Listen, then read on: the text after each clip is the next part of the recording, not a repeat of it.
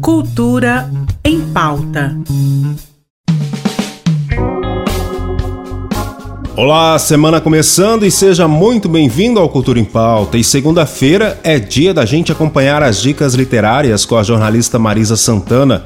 Hoje ela traz o livro Médicos de Homens e de Almas. Oi, Marisa. Oi, ouvintes do Cultura em Pauta da RBC.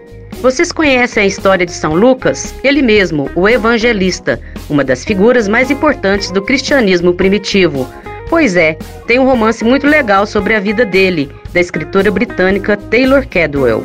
O nome da obra é Médico de Homens e de Almas e foi um dos livros que mais gostei na minha vida. A escritora demorou 46 anos para concluir esse romance, então ela caprichou mesmo. Lucas era grego.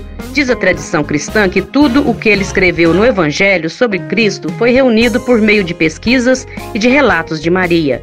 Médico de Homens e de Almas é um daqueles romances imperdíveis. Esse eu quero ler, hein? Até a próxima! E a programação do Natal do Bem, organizado pelo governo do estado em parceria com a Organização das Voluntárias de Goiás, segue a todo vapor. Amanhã, terça-feira, é dia de curtir o coral italiano Toscanelli, a partir das oito e meia da noite, no Centro Cultural Oscar Niemeyer. Fundado por italianos que moram em Goiânia, o coral se originou nas comemorações dos 50 anos da imigração italiana em Goiás, ocorrida em 2000.